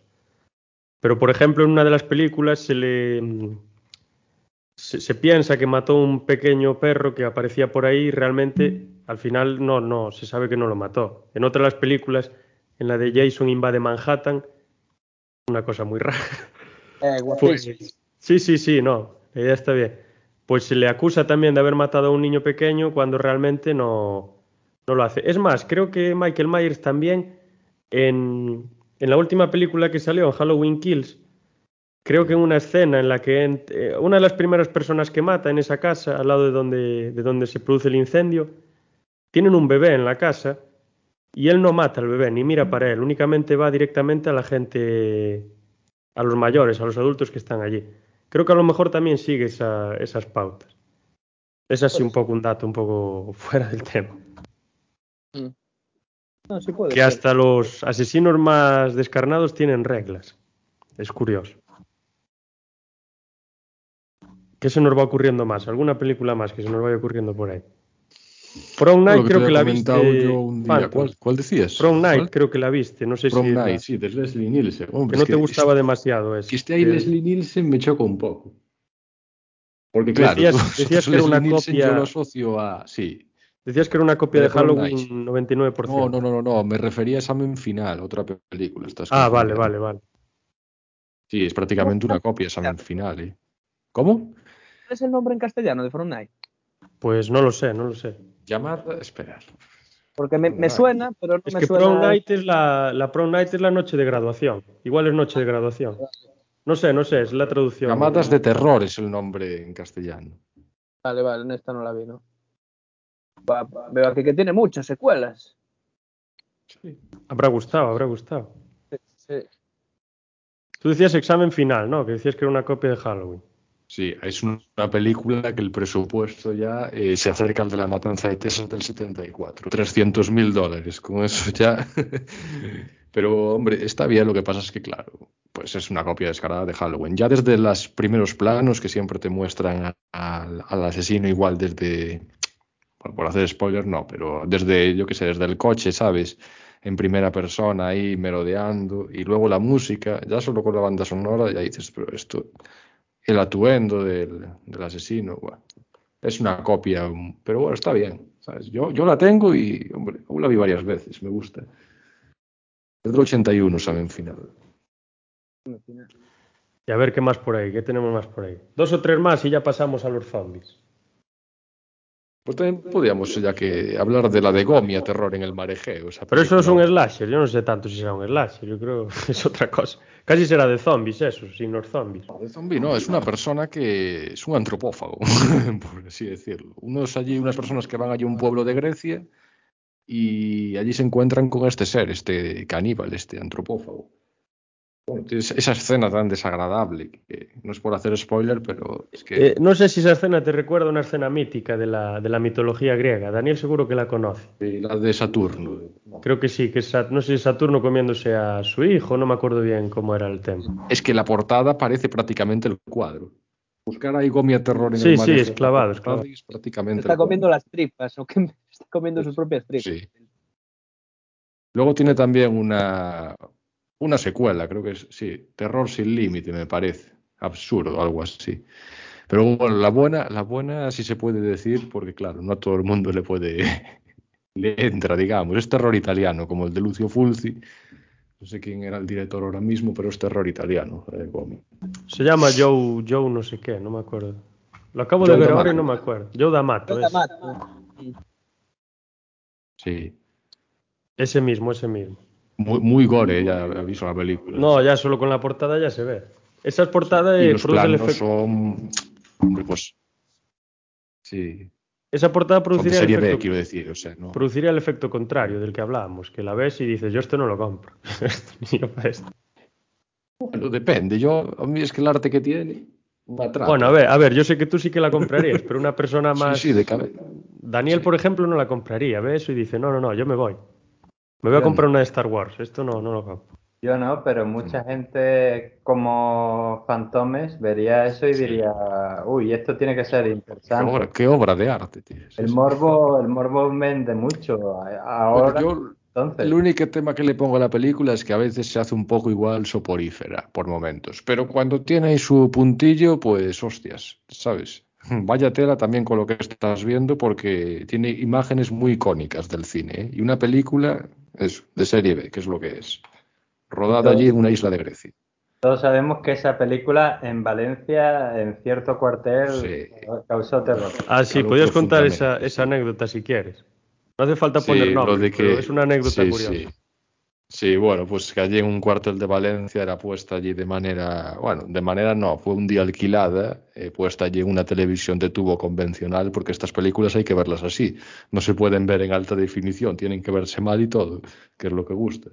Pues bueno, sí que produjo tanto miedo que después, claro, los soldados se fueron a dormir allí a la cama con angustia y tal, y luego se disfrazaba un señor por la noche con la peluca de gomia, porque este señor, el antropófago, si os fijáis en el cartel, bueno, tiene unos pelos de loco, así, más o menos, sí. Y entonces, claro, pues se disfrazaba alguien de noche allí, les tocaba por detrás con la mano en el hombro y eso causaba pavor esa noche. Ese seguro que acabó mal al final. ¿eh? seguro que acabó en el calabozo o cualquier cosa. Sí. Aparte en esos entornos, ¿no? En la mil y todo eso. Sí. Sería todavía y, más y el. Alien también, por ejemplo, el todo pasajero había sido puesta y cuando pusieron la escena esa de saliendo el alien del, del pecho, ¡buah! También produjo bastante repelús en aquel momento. ¿eh? Sí, comentan en el documental este de, que os hablé antes de Charles de la Uritica que había gente que salía del cine a vomitar en, el, en los baños. Y que es ¿Cómo muy fuerte esa escena, ¿eh? Sí, para... No, sí, es, es muy desagradable. Los ¿eh? actores, no sabían, los actores no sabían que iba a salir, o sea, la producción lo dispuso todo, todo de tal manera que los actores no sabían que el alien iba a salir del pecho de John Hart, Mm. creo que era John Hart. Mm. Y Sí, por sí. eso la reacción es tan genuina, lo grabaron con varias cámaras ahí, fue espectacular. Ni Sí, siquiera había... después cuando salió allí el, el alien, creo que era allí como una especie de, de juguete que tenía una llave para moverse, quiero decir. Cuando escapó, al poco de salir. ay, la artesanía.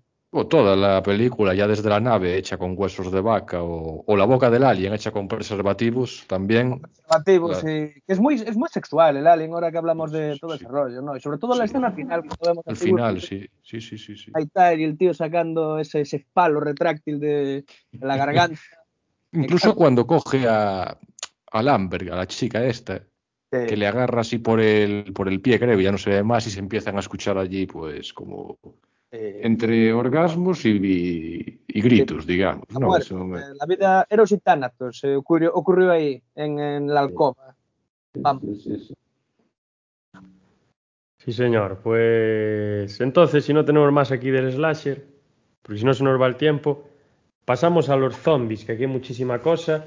Y creo que el subgénero del terror del cuerpo lo vamos a dejar para otro podcast, porque ya llevamos una hora y tantos, y es que este subgénero da, para, da mucho para sí. Igual dentro de dos semanas o la semana que viene podemos seguir con él.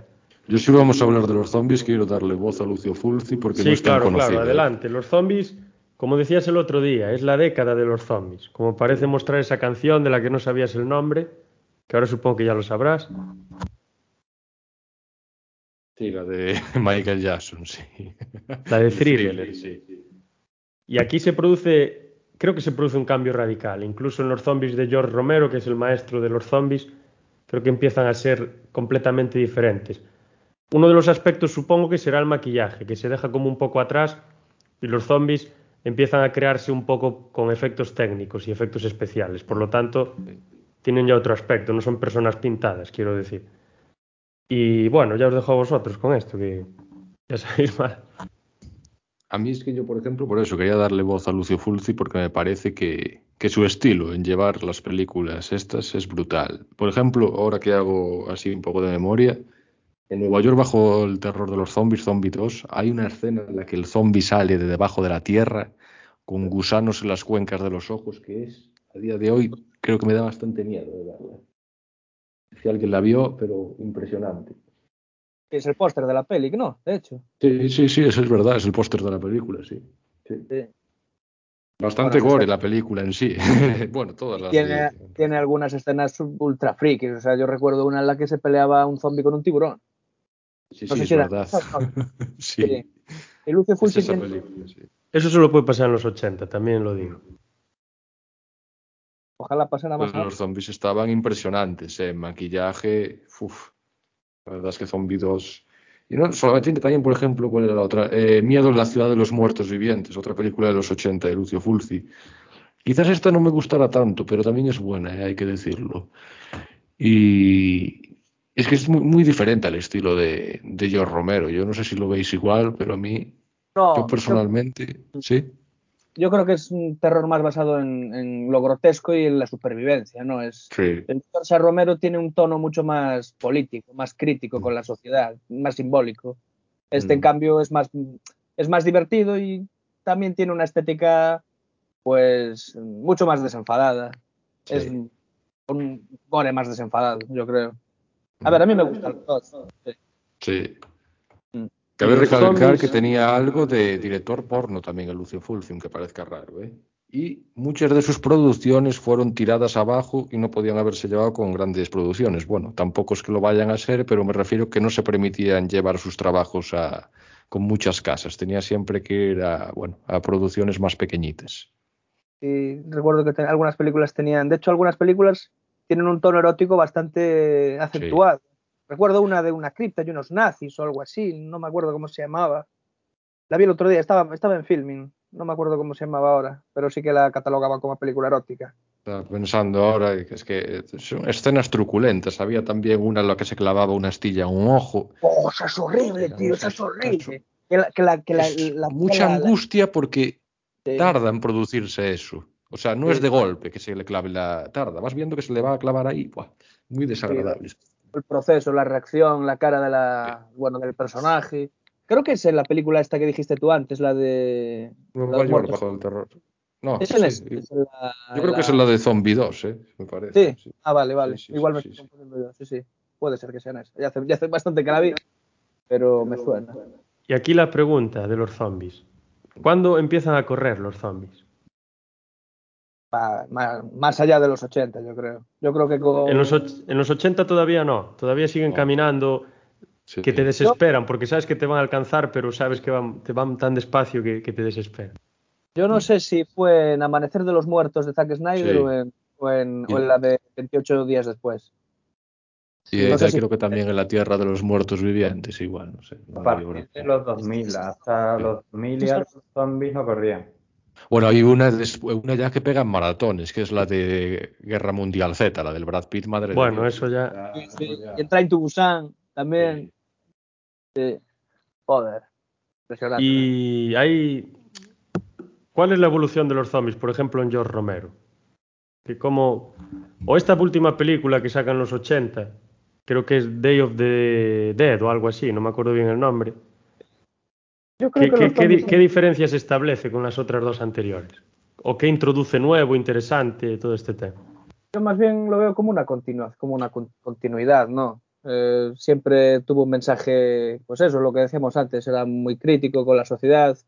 Yo que sé, La Noche de los Muertos Vivientes hay como ciertas referencias a un racismo de época, ¿no? Y vemos el final. Luego en, en el Down of It, que ya los zombies en el centro comercial, no hace falta decir nada más, ¿no? Y aquí como que hay una especie de conflicto entre diver- diversos estamentos de los supervivientes que quedan en el mundo, en una, creo que era en, una- en un búnker o algo así. Cor- Corregidme si me Sí. equivoco. En el Día de Pero- los Muertos. Sí. Sí. Ahí creo que sale el... Sale el- un zombie que lo intentan poner como Sí. coge inteligencia, la de... Sí, debe ser esa, sí, es esa. Y esa la verdad es que es bastante paranoica porque bueno, es prácticamente toda en el búnker y allí pues hay una guerra de egos, ¿no? Entre los mandatarios, digamos, porque son militares, los supervivientes, está bien la película, tiene toque cósmico también. Lo del, sí, eso es interesante, sí. Es interesante. La comedia de terror en los 80 también sería otro, otro capítulo que se podría tratar. Sí, ahí creo que Daniel tenía una película preparada de comedia de terror. Hay muchísimas. Por ejemplo, a mí se me ocurre Los payasos asesinos del espacio exterior. Aunque sería también un poco ufológica, pero bueno, tiene algo de terror. Pero Re- sí, Luego tenemos Reanimator, que yo creo que ya ni es comedia, porque a mí me causó bastante impresión. Porque si te paras a pensar en lo que hay detrás de la película, te quedas, buf, a mí esto no me hace ninguna gracia. Realmente, pero luego sí que, luego las que se sacaron más adelante, Reanimator, sí que te parten de risa, no tienen ningún sentido. En una incluso sale el Zapataki y Santiago Sí. Segura, del 2003 me parece que es. Sí. Es Producción absurda completamente. Pero la primera, Bueno, tiene sus cosas, tiene, es interesante. Bueno, hay, hay realmente dos comedias de terror que a mí, que son secuelas, que a mí me gustan bastante, que es eh, Terroríficamente Muertos, que también es un poco, bueno, es una, es una secuela de Bill Dead, también vuelven un poco el tema de los zombies y tal, y luego la segunda parte de La Matanza de Texas, que le dieron un giro hacia la comedia brutal. Y de hecho, yo es una peli que reivindico. Creo que es una peli que ha quedado muy olvidada en el tiempo. Ahí hay una lucha de motosierras con Dennis Hopper puesto de todas las drogas, vida así por haber. Y el, Esa es la segunda película, ¿no? De la Segunda, sí, sí, sí. A mí me Sí, gusta es muy bastante. criticada por gente. Hay gente que no dice, ostras, ese giro que pegó ahí la saga por ahí, ¿no? Y ese toque cómico y tal. Bueno, mejor, ese, bueno, giro sí, sí, que, a mí- mejor ese giro que el que pegó en la de 2022, que todavía Yo también le doy, sí, sí, claro. Yo también le doy buena nota a la segunda, ¿eh? Me gustó. Claro, es que al final hacer secuelas de películas de terror es complicado, yo creo, porque Ya. cuando ya estableces unas reglas, unos mitos, luego tienes que, que destruirlos, ¿no? Mira, cada- mira el Alien con el Aliens el regreso. Se parecen las de- películas. Poco. se, pa- se parecen en, en el concepto y al final un poco en la Claro. estructura que tiene, porque el último acto, por ejemplo, de Aliens el Regreso es parecido al final de Alien Sí, 1 sí, con Ripley por ahí, pero es que es otro rollo ya. El tema de la acción está bien cogido, yo creo. Yo creo que en ese sentido lo hicieron bien. Si hubieran hecho otra película como El octavo pasajero, posiblemente lo hubieran cagado. Claro, es que ese es el rollo, las secuelas de las pelis de terror. Un poco lo, vimos en estas últimas de... ¿Cómo se llamaban, hombre? Estas de que hay una niña Alien sorda, Covenant y. No. Bueno, Alien Covenant, uff, eso me causó, me causó Sí. cierto trauma. Que no me gustó mucho esa película, la Ah, verdad. porque ahí rizaron el rizo de más y hasta pusieron ahí al androide como que era, buah, en fin, que desmontaron toda la saga prácticamente con esa película. Es que ahí el- tienes el problema de que quizá la película es buena porque introduce un Prometheus concepto. es buena, ¿eh? En este No, digo las películas. Por ejemplo, Halloween. Haces la primera, introduce el concepto, la novedad, y es buena en el momento y juzgada positivamente. Pero luego si haces una segunda película, ya no estás introduciendo ese concepto, lo estás siguiendo. Entonces es algo como que ya está, entre comillas, agotado. Pero ves, por ejemplo, en Halloween, en la del 2018, hicieron una película parecida a la primera, haciendo homenaje a la del 78. Y en cambio, la segunda de Halloween Kills, aunque sea muy criticada, es totalmente diferente. O no, aunque bueno, se le cambia al, al Sí, sí, no tiene nada que ver, es. es cierto. Pero por ejemplo, las de Rob Zombie de Halloween no son mis favoritas. Mm. No es mi plato, el- mi plato preferido. Pero lo que le valoro a ese, a ese director es que él introduce un concepto nuevo sobre, sobre Halloween y sobre Michael Myers. Él dice, esto ya está agotado, entonces yo voy a introducir mi propia interpretación. Y eso es lo que creo que muchas veces necesitan estas sagas. Darle un pequeño cambio, porque si tienes tres películas con el mismo concepto, la gente que lo ve al final dice, "Buah, esto es lo de siempre. Creo que va un poco por, puede ir por ahí. Hay un comentario, metacomentario, en la última película de Screen sobre precisamente esto que estamos hablando, que a mí me parece bastante gracioso, la verdad, sobre cómo eh, imaginan las secuelas hoy en día, sobre todo de sagas muy largas, como por ejemplo Halloween. Halloween, la segunda parte de la original, me parece bastante continuista, pero creo que aguanta bien el tipo. Sin embargo, creo que está bastante bien Halloween 2. La de Halloween 2, sí, sí, prácticamente es como la del 78, cambiando ahí un par de cosas. Sí, sí, esa no está Después ya no, ya después ya la saga ya se va por otras ramas. A mí la 6 me gusta, pero luego la 3, eh, la 4 y la 5, perdón, son como un poco de... que si no están tampoco pasa nada. Y luego, bueno, la que es en el reality ese, ¿Esa cuál es? ¿H2O? Con ese- no, o- algo así, con ese afroamericano que pega patadas voladoras. Ah, hostia, sí, sí. Eh, en fin, esa yo creo que también sobraba. Luego cuando están en la universidad, mm, la película quiere ser algo, pero bueno, no, no está mal del todo, no está mal del todo. Mm. Pero sí, pasa mucho, pasa mucho. Pasamos entonces a, ya he comentado el slasher, los zombies y el otro subgénero, el de los poltergeist y demás. Pasamos a comentar esa, esa referencia que tiene Daniel los cazafantasmas y pues hoy casi podemos, después de los cazafantasmas, casi poner fin o si queréis podemos seguir hablando del terror del, del cuerpo, si no lo dejamos para otra vez, como veáis vosotros. Caray, sin ningún problema. Bueno, pues mientras lo pensáis, yo voy a comentar Cazafantasmas, ya que habéis hablado de comedia de terror. He de decir que comedia de terror es solo la primera, la segunda, que me encanta, pero ya es solo comedia, ya no tiene, por lo menos en mi opinión, terror.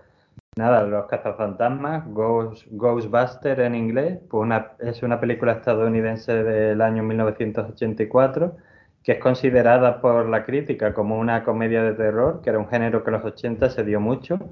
Es una película divertida que juega con lo paranormal para sacarte una sonrisa o una carcajada, que también juega un poco con el subgénero de Casa Encantada para darte algún que otro susto y, el, que, el que lo dude, pues yo siempre le digo que quien no se ha dado un pequeño sobresalto, al menos la primera vez que vio la escena de la bibliotecaria.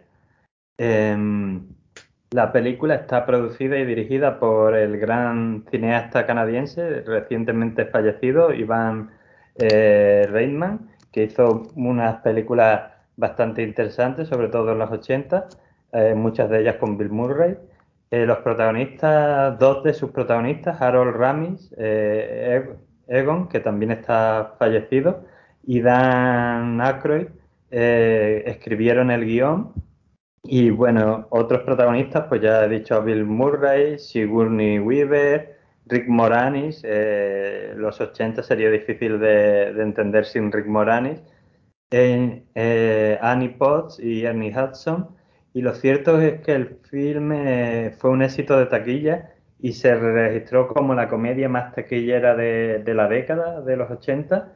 Por decir otra curiosidad, la canción de Ghostbuster de Ray Parker Jr ganó la primer, el, primer, el premio BAFTA de 1985 a la mejor canción original.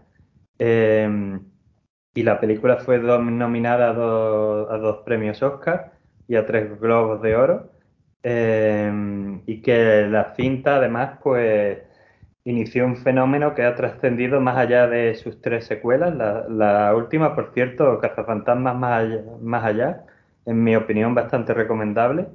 Eh, y este fenómeno pues llega a cómics, eh, series de animación, creo que hay dos, Ghostbuster y Ghostbuster eh, Stream, videojuegos, juegos de rol.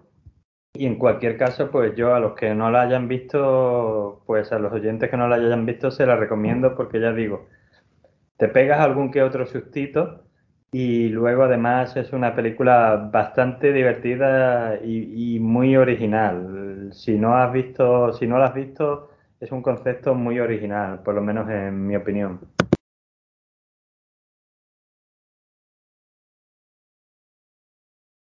Sí, a mí me encantaron las tres.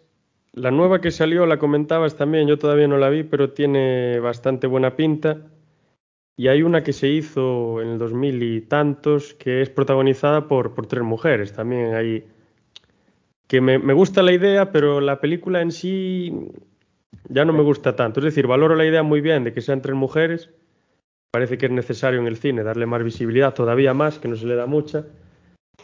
Pero la película en sí, el argumento y demás, yo creo que no llega al nivel de, por ejemplo, la primera, del, que es del 84, me parece, no me acuerdo qué año es. Es mala, es mala pero la nueva que pusieron hace poco en los cines, sobre todo si te gusta la primera película original y sobre todo los 20 últimos minutos de esa película son fabulosos y además la protagonista en este caso también es, la protagonista principal es una mujer que no voy a decir con quién está emparentada porque ya con eso digo demasiado y sin embargo, esta sí funciona porque al final tiene una buena historia, pero el problema de Cazafantasmas, que eran las cuatro mujeres, está en el hecho de que el guion era malo. Y entonces una película mala da igual que la protagonicen hombres, mujeres o no binarios. Una película mala es una película mala. Y ese era el problema. Pero bueno. Sí, luego el tema de los sustos, hombre, sí, alguna cosa en la primera sí que hay. Yo creo que igual la idea Estoy hablando por hablar también, pero igual la idea del director era hacer una comedia, pero meterle alguna cosilla por ahí, alguna cosa que llame un poco la atención. Y creo que la segunda y la tercera sí que son bastante más humorísticas, ya no buscan... Porque la primera tiene como un entorno un poco más terrorífico, un, poco más así lúgubre, querría decir. Pero las otras dos son un poco más... tiene muestras de patriotismo.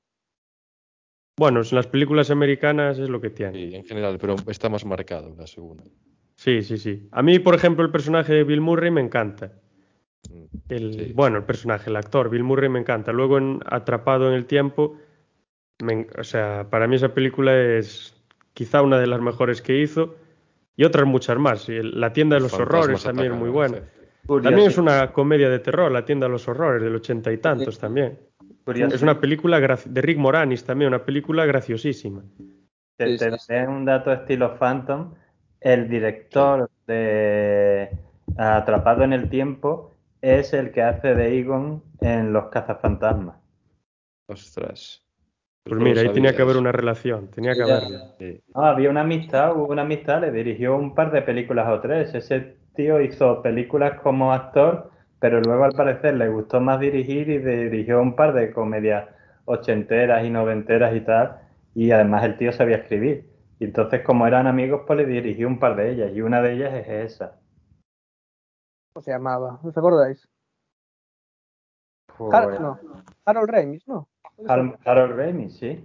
Sí, sí. Vale, vale. Entonces, ¿qué hacemos ahora? ¿Seguimos profundizando o lo dejamos para otro, para otro episodio? Como queráis, amigos. Da para mucho que hablar este tema, además. Sí. Por eso. Yo si Bueno, queréis, sí. ya que estamos, si queréis lo pasamos así, no comentarlo tan en profundidad, lo pasamos un poco más por encima, pues si no para la siguiente, ya. Igual era mejor profundizar, eh, aviso. Sí, Igual. sí, sí, yo creo que sí. Pues entonces lo dejamos para. Es que esto sí, Sí. es que es demasiado. Yo Claro. ya hablando de esta película que todos sabéis que me encanta, que es la de Videodrome, Uf, Ahora maestro. solo hablando de eso, no tengo Mm. tiempo. hay un podcast La- entero. Además puede la- molar porque, así me la vuelvo a ver, carajo. La Aún la vi hace poco, la compré hace poco en Blu-ray sea, tenías en... y la vi hace poco y todavía le vi más cosas de las que le había visto antes. Pues es que Mm. es, es Y tremendo. me parece una crítica a la- al poder de la televisión. Este, este personaje que sale, no sé si os acordáis, Brian Obliv- Oblivion, este filósofo, profesor, estuve leyendo y está inspirado en el filósofo de los medios de comunicación que, ¿cómo se llama este famoso? Marshall McLuhan. Es un filósofo norteamericano famosísimo que decía que el medio, o sea, la televisión era el mensaje, que todo se transmitía a través de la televisión y que sin televisión que no había mensaje y que eso había cambiado completamente la sociedad. Y un poco va por esa crítica, creo yo, a la película de Videodrome. Pero bueno, entonces como decidís, pues la comentamos para la siguiente semana. Ya nos explayamos todo lo que, que haga falta, que no va a ser poco. Así que os invito a hacer unas conclusiones y para poner fin ya al, al episodio de hoy, aunque no ponemos fin hoy, ponemos fin la semana que viene.